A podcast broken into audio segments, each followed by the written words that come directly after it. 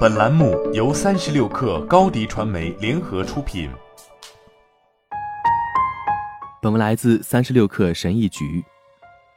如果你曾经生过火，就会知道生火是需要技巧的，需要一种微妙的方法。简单的把柴火扔到一堆报纸上，然后点燃它，并不能保证生火成功。我们的身体也是如此，卡路里是我们身体的燃料。每种常量营养元素都有自己的优缺点，虽然每个人的身体各不相同，但我们处理燃料的方式都是一样的，遵循着以下的顺序：一、简单碳水化合物；二、复合碳水化合物；三、蛋白质；四、脂肪。建立一种适合你生活方式的饮食习惯，就像生活一样。大多数人希望能通过饮食获得能量，使他们能精神集中。同时减少维持身体脂肪含量。如果饮食方式还能促进自己在一天结束时睡个好觉，那是额外的收获。你的身体就像是一团火，需要的时候就会燃烧，不需要的时候就会熄火。那么你怎样才能制造这样一种火呢？白天它可以燃烧一整天，当晚上不再需要它时就会熄灭。同样，就像生活的过程一样。你需要用一种简单而微妙的方法。你身体的能量系统本质上就是一团火。在处理食物时，我们首先使用的是最容易获得的能量形式。如果你把汽油、引火物和一根潮湿的木头同时扔进火坑，很明显，汽油会先点燃。同样的道理也适用于包含所有主要常量营养素的一餐，就像花生酱和果冻三明治。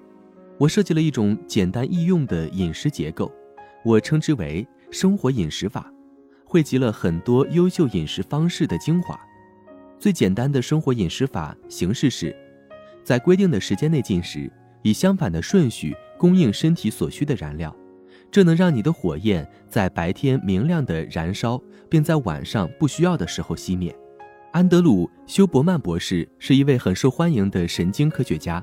专门研究身体优化，在安德鲁的博客上，他分享了自己如何通过饮食来保持持续的能量，保持注意力集中，让自己晚上睡得更好。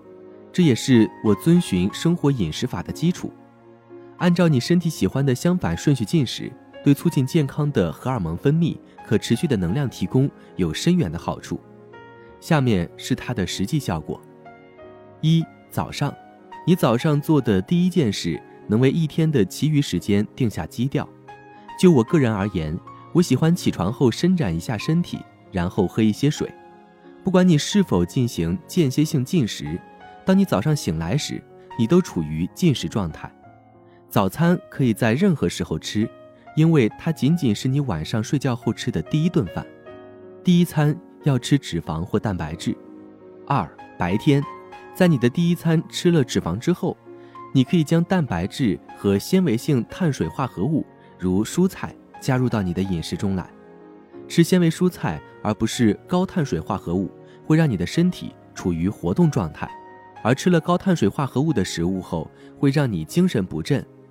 由于我们的能量水平会在一天中缓慢下降，所以在晚上之前不吃碳水化合物，可以让我们保持专注和警觉。在一天中多吃一些绿色蔬菜，把大部分碳水化合物留到晚上吃。三晚上，现在你们期待已久的时刻到了。碳水化合物是每个人最喜欢的食物，在很多情况下，碳水化合物让我们感到安全、温暖和舒适，还能让我们有饱腹感，帮助我们入睡。当我们吃碳水化合物时，我们的身体会释放血清素，这是自然的镇定剂。如果你曾经经历过吃完东西后昏昏欲睡，其实就是血清素的释放让你昏昏沉沉的。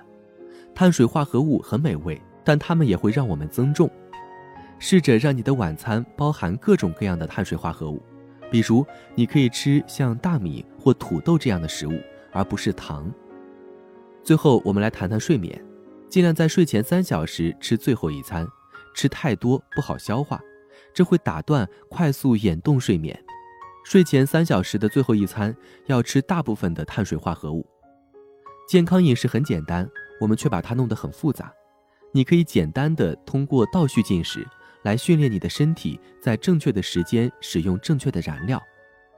好事情总是发生在那些能耐心等待的人身上。好了本期节目就是这样下期节目我们不见不散。品牌蓝 v 想涨粉就找高迪传媒。微信搜索高迪传媒开启链接吧。